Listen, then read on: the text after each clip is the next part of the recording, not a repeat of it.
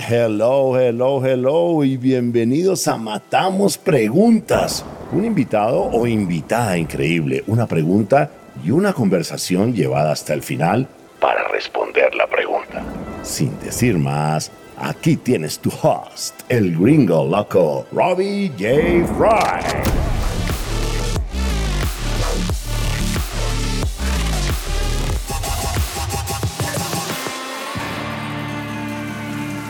Hola, hola, hola, ¿cómo estás? Bienvenidos a Matamos Preguntas. Mi invitado es un super crack en el mundo del Lean y se llama Juan David Ruiz, fundador y presidente at Lean Institute Colombia. Este episodio está dividido en dos partes. Esta es la parte 1 y la pregunta que matamos es... ¿Lean se trata de mejoras y soluciones o de problemas y valor?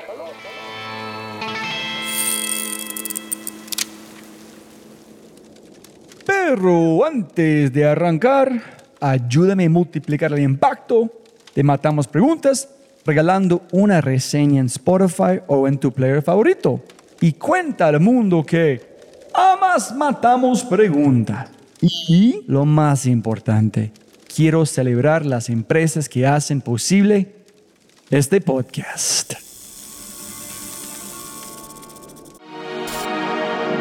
50% de los empleados dicen no tener tiempo para entrenarse.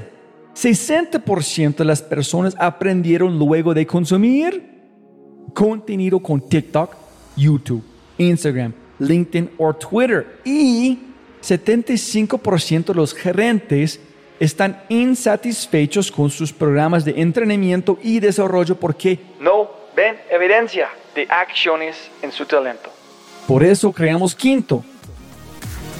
Cambio de compartimiento en tu empresa con evidencia en menos de 30 días. Y todo en una experiencia más rápida que tomar una taza de café. Si quieres despertar la mejor versión de tu talento en temas como innovación, agilidad, liderazgo y mucho más, ingresa a www.quinto.ai para agendar una cita y libera el potencial de tu talento. Otra vez más.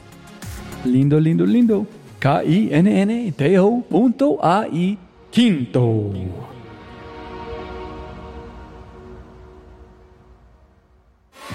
Y con ese dicho, matemos preguntas. Entonces, primero, Juan, bienvenido. Siempre verán más plata, no más tiempo. Muchas gracias por su tiempo. Muchas gracias, Robbie, por la invitación. Muy contentos de estar aquí compartiendo. Y arrancar, la pregunta que quiero usar para iniciar, Juan, es, tú y yo hemos platicado antes en, yo pensaba, yo pensé que yo entiendo que es lean, en que yo entendí con vos en menos de 30 segundos que yo tuve un pedacito de qué significa lean, pero es mucho más allá, es mucho más preciso. Entonces, la pregunta que me encantaría entender y matar, Juan, es, Lean se trata de mejoras y soluciones o de problemas y valor. Bueno, listo. Yo puedo comenzar con una historia que nos ocurrió a nosotros hace unos cuatro o cinco años con un cliente, una empresa colombiana multilatina en el sector de agro. Resulta que la historia comienza porque es un gerente muy curioso que tenía muy buenos resultados, incluso con constantes comparaciones con otros países y observando todo el tiempo el desempeño operacional que ellos tenían. Entonces el gran desafío aquí era, tenemos que ir a hacer algo, ayudar, acompañar con algo, aun cuando tienen muy buenos resultados. Y resulta que este gerente nos llamó porque él se le ocurrió que el INE era el camino. Y efectivamente él necesitaba tener costos más competitivos, necesitaba tener mejores productividades, mejores eficiencias, pero quería ser mejor. Y él ya estaba logrando eso. ¿Qué quería decir eso? Que él, todo lo que utilizaba lo tenía a unos niveles muy óptimos cuando se comparaba con la industria o incluso con uno de sus competidores. Cuando aplicamos algunas técnicas y conceptos Lean en ese, en ese caso y en esta historia, pues lo primero y el principal aprendizaje que yo recuerdo es lo valioso que tiene Lean en cuanto a sus principios, porque Lean tiene una cantidad de principios, conceptos y herramientas. Y aquí lo clave es poder tener todo eso sobre la mesa. Y el primer principio que Lean nos brinda es identifique lo que significa valor para el cliente. Y cuando preguntamos en esa gerencia quién era el cliente, pues no había respuesta. Incluso nos dijeron, no, pues es que el cliente es mi jefe. ¿Cómo así que el jefe? No, es que el cliente es este, porque yo hago informes, porque yo hago una cantidad de cosas. Y recuerdo mucho, eso es una operación logística de muchos equipos de tractomulas que están distribuidos en una zona geográfica extensa y que todo el tiempo tienen que tener producto para que una fábrica reciba ese, ese producto de manera constante. Esa fábrica no puede parar, no puede parar. Entonces, él buscando eficientar, pues él mantenía todas sus tractomulas, sus vagones llenos de producto. Pero cuando aplica el principio Lean, pues se da cuenta que lo que al cliente le interesa no es tener una cantidad de producto atrás de su fábrica esperando a ser procesado, sino que él nunca se pare. Y cuando vemos eso, aplicamos el principio Lean, empezamos a entender los flujos de valor y se empieza a dar cuenta que empiezan a, a sobrar tractomulas, que empiezan a sobrar máquinas, que empiezan a sobrar herramientas, vagones, una cantidad de cosas de toda la cadena de valor. Y era increíble, ¿por qué? Porque todo el mundo se asustaba y el gerente, como ya tenía cierto conocimiento del Lean y confiaba en el tema, decía, listo, entonces paren las tractomulas y déjelas a un lado, no las utilice. Ah, pero es que la eficiencia se va a caer. Y entonces ahí es donde va el aprendizaje. Lean no necesariamente es eficiencia y productividad. Lean es un pensamiento que ponemos en práctica para generar más valor al cliente. Como consecuencia, yo voy a ser más productivo y voy a ganar mucha más productividad ese fue como el punto de partida y, fue muy duro para las personas porque todo el mundo estaba acostumbrado a que sus recursos deberían ir al máximo y a tope para ser muy eficientes. Y resulta que ese es el concepto que siempre nos han vendido desde la universidad, el eficientismo, el reduccionismo, el taylorismo un poco, y ponga toda la máquina a funcionar. Pero aquí yo te hago una pregunta incluso. Normalmente nosotros consumimos servicios, productos, vamos a cine, compramos tiquetes. ¿Cuándo nosotros, cada que consumimos un producto de esos o vamos a un supermercado, levantamos la mano y decir, oye, ¿cómo está tu productividad? O tu eficiencia. Supón que vas a un banco, a cualquier banco en Colombia o en Latinoamérica y vas a preguntarle al, al señor que te atiende si está bien la productividad o la eficiencia. No te importa, no te interesa. ¿Qué es lo que ocurre? Que nos hemos acostumbrado a hablarles a los clientes en términos de eficiencia y de los procesos malos que tenemos adentro.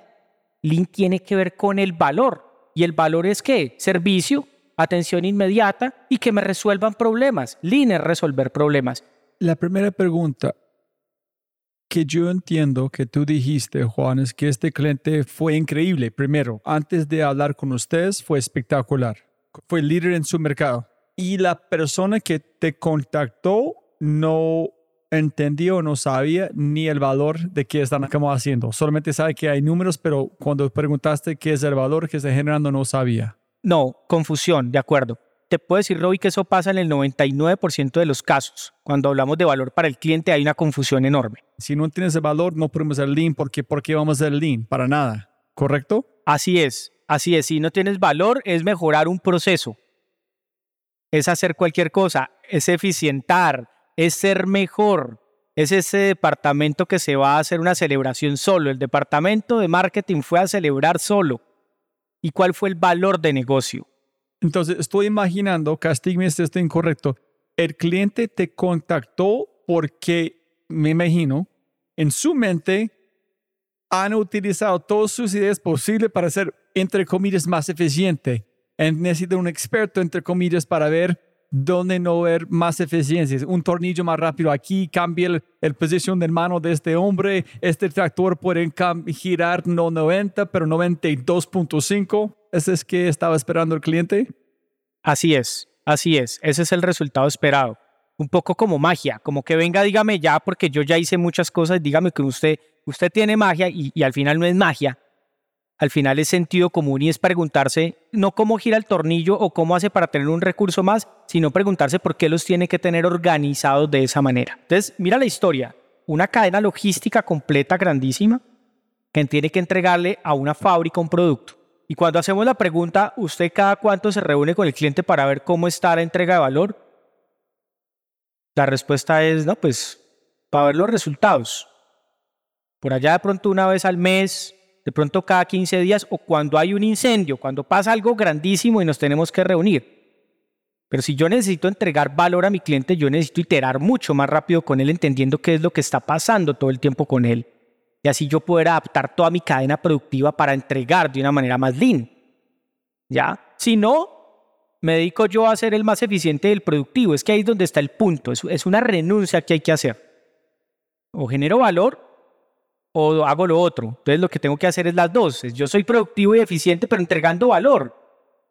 A, mí no me interesa si, si el tipo que voy a comprarle un producto o un servicio es eficiente o productivo. Me interesa es que me entregue el producto en el momento que yo lo pedí. O cuando un día el clic que me llegue a la casa. O si llamo al call center, pues que me solucione el problema pero no que me diga que me demoré tres minutos en la llamada y él va y se toma, después se lleva los aplausos, porque las llamadas son una media súper baja. Entonces hay un conflicto que es lo que nosotros ayudamos a romper. Yo puedo hacer muchas cosas hacia adentro, ser muy efectivo, muy eficiente, pero si no entrego valor, ¿de qué me sirve? El principio Lean número uno es identifique lo que significa valor para el cliente. Es que ustedes se pueden hacer la pregunta, a cualquier, a cualquier colega que tú hagas, pregúntale quién es tu cliente. Y la respuesta usual, por lo menos en Colombia, es ¿El cliente interno o el cliente externo? yo les digo, pero ¿cuál cliente interno? ¿Quién le dijo esa vaina que el cliente interno? ¿Él, consigna plata en la cuenta de la empresa? No me diga que esa vaina existe, dígame que es un socio de negocio, un partner, un colega, una persona del, equipo, pero ese no es un cliente. cliente en la óptica, Lean, cuidado, es el que está percibiendo el valor por lo que tú entregas, por el delivery que estás haciendo, y es el que valora. Ahí es donde viene el segundo punto en esta historia que te estaba contando. Entonces, cuando tú tienes una operación de estas, tú tienes un equipo que se dedica al transporte, tú tienes un equipo que se dedica, por decir, a la operación, y cada uno de estos busca las eficiencias de su propio silo. Lean lo que hace es romper los silos. Y cuando yo hago eso, listo, tú tienes que ser eficiente, pero vamos a conectar toda la cadena de valor. Vamos a medirnos por otras métricas que podamos identificar cuál es el tiempo, por ejemplo, que nosotros llamamos el lead time cuando aplicamos, por ejemplo, un value stream mapping, entender toda la cadena de valor desde que el cliente me pide algo hasta que yo le entrego. En la visión de proceso que busca eficientismo, toman un proceso y lo mejoran y ya está. Y se lleva los aplausos. Aquí es si yo no conecto el cliente desde que me pide hasta que yo le entrego y mejoro la métrica de entrega de calidad completa, pues no pasa nada. ¿Cuál es el problema que tenemos ahí? Que a esos departamentos que están por silos, pues los tengo que unir tengo que romper el silo. Y entonces te encuentras con dos vicepresidentes. Y póngame esos egos a hablar en una mesa, decirles es que vamos a hacernos así, es que vamos a cambiar las oficinas. ¿Para qué? Pues para que entreguemos valor de una manera más simple, porque es que usted le manda correos a una gente que está al lado suyo. ¿Por qué tiene que mandarse correos? Camine, rompamos los muros que son mentales. Hay algunos físicos en oficinas, pero son más mentales. Y empecemos a generar valor en conjunto hacia ese cliente final que es el único que está pagando por lo que hacemos. Y ahí empezamos a hablar de Lean. Entonces, ¿es un cliente interno es en conflicto con el cliente externo o no? Claro que entran en conflicto, porque muchas veces ni lo alcanzan a encontrar ni a identificar quién es. ¿Y por qué entran en conflicto? Porque la misma alta gerencia declina unos indicadores que hacen que los equipos terminen agarrándose todo el tiempo de los pelos. Son indicadores que entre ellos se, como que se canibalizan. Y lo que hace es que masifica y le da más fuerza al trabajo por islas. O sea, eso viene desde el despliegue estratégico. Por eso es que cuando hablamos de una organización lean, la única manera que una organización sea lean, porque hay organizaciones lean, hay otras empresas que hacen lean. Tú puedes hacer lean en un departamento, en un silo, en un sitio, en, un, en una cadena específica, pero hay otras que se lo toman más en serio y dicen es que el negocio va a ser lean, desde el presidente para abajo. Y la manera de entrar ahí es desde el despliegue estratégico, entendiendo cuál es el problema a resolver de negocio y cómo yo desdoblo el problema hacia todas mis áreas, a partir de otro pensamiento que llamamos A3, que es la manera de resolver problemas en Lean. Cuando tú no tienes eso, y, son organizadas, incluso tú haces es un despliegue de los objetivos, pero es que el objetivo es donde yo quiero llegar. Y entonces todo el mundo sale corriendo para llegar a un sitio y la mitad llegan. Pero la pregunta es si le resolvieron el problema al cliente. Cada uno tenía una visión de problema a definir diferente y porque no conectaba el flujo hacia el cliente final. Ahí es donde está la dificultad. Entonces ahí tienen que ocurrir dos cosas. Y es un poco la, como el corazón de un modelo de transformación Lean. Lo primero que tiene que ocurrir es que tiene que haber un liderazgo que integre esto. ¿sí? Un líder que tenga la capacidad de ver el todo y que de alguna manera esté obsesionado por ser lean. Pero el segundo elemento es que él va a requerir de un artefacto. él va a requerir de un elemento que es lo que llamamos nosotros el gerenciamiento diario y las rutinas, rutinas de daily management. Entonces lo que hacemos es que esas personas que antes, mira el ejemplo de lo simple, antes todas estas personitas se reunían en momentos separados para mirar la eficiencia de sus propios equipos. Ahora lo que hacemos es formar, por ejemplo, unas células donde se reúnen en conjunto y el gerente pasa a ser un coach donde a partir de los artefactos empezamos a visibilizar los problemas con gestión visual. Empieza una carrera por querer los problemas, no enamorarse de las soluciones, sino de los problemas, porque si te enamoras de los problemas, las soluciones va a ser mucho más simple encontrarlas. Entonces ya esas personas que antes estaban separadas se juntan y empiezan a tratar el problema del flujo de valor y la otra persona va a entender y va a decir, ah, ok, yo tengo que parar mi operación de 2 de la tarde a 6 de la tarde porque claro, puedo ser muy eficiente, pero no le va a generar valor a nadie. Es más, te voy a generar un problema a ti. Y empezamos a entender ese flujo de valor que ya hemos diseñado previamente. Por ejemplo, el caso más crítico. Sobraron personas. Puede pasar, sobraron personas. Lean no está hecho para cortar personas, Lean está hecho para pensar. Yo cómo hago con esas dos o tres personas que ya no tengo necesidad de ponerlas en la operación y cómo voy a crear más valor con ellas. Si estoy hablando de personas, si estoy hablando de un equipo, pues entonces ahí es donde voy a pensar cómo yo mejoro el estándar, hago una innovación, voy a tener tiempo para pensar y mejorar, es decir, lo que nosotros llamamos crear problemas hay problemas causados, que son los que te exigen el día a día. No tienes que ir a buscarlos, ellos te llegan y tienes que ir a cerrar brechas para cumplir un objetivo. Pero el rol verdadero del líder está en qué? En preparar a esos equipos para que logren hacer eso con todas esas rutinas de gerenciamiento, con el tratamiento de problemas y después hay un tiempo y hay un recurso que dedicar a, qué? a crear nuevos problemas. ¿Cómo yo voy a impactar más el valor para el cliente? A ir donde el cliente. Es increíble, pero en muchas jornadas, Robbie, donde entramos, la primera cosa que hacemos es nos vamos por el cliente. Y, y la gente muchas veces se queda asustada. Y te va a tocar ir a andar por todo Bogotá a recorrer. Sí, nos toca irnos a Bogotá, nos vamos a distribuir en cinco grupos, nos vamos en unos carros, unos van a Suacha, otros van al norte, otros al occidente, oriente, y vamos a ir a hablar con los clientes. Y hemos ido con equipos comerciales a hablar con el cliente y le preguntamos al cliente que hace cuánto no lo visitaban o cómo es el contacto y el cliente dice, no, pues la verdad, yo me conocí con ellos hace tres años cuando hicimos la negociación. Entonces, queremos ser mejores, queremos ser más competitivos, pero no necesariamente lo estamos haciendo desde conectar desde la verdadera necesidad del cliente, en el Gemba, donde donde el valor se crea.